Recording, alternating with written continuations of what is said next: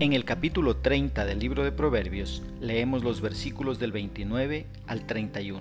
En esta ocasión leemos en la traducción Reina Valera de 1960.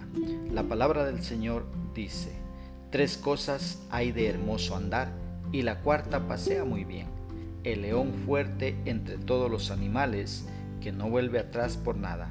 El ceñido de lomos, asimismo el macho cabrío y el rey a quien nadie resiste.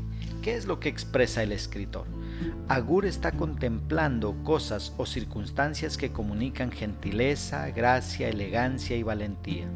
La primera criatura que nos presenta es el león.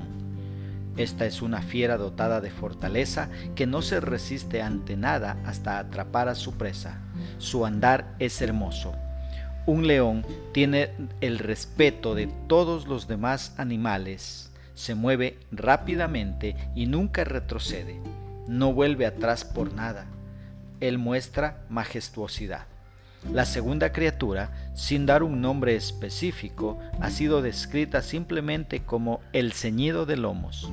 Puede tratarse de un animal que atrapa la vista por su gentileza y su gracia. La tercera criatura es el macho cabrío. Se refiere al jefe de la manada, aquel que lucha hasta la muerte por proteger a la manada y alejar a los machos más jóvenes. Es una criatura de hermoso andar que comunica valentía. El cuarto caso se trata de una persona. Es un rey. Este rey está pasando revista a su poderoso ejército. Su andar es confiado y elegante. La imagen que nos comunica es de dignidad, de gracia y también de valor a toda prueba.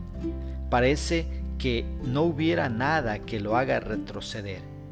Todas estas son observaciones de Agur, pero tienen una aplicación espiritual para el creyente.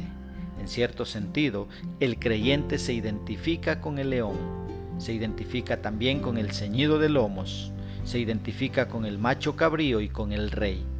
La característica común es la dignidad. El creyente ha sido hecho digno por venir a Cristo Jesús y recibirlo como su Salvador.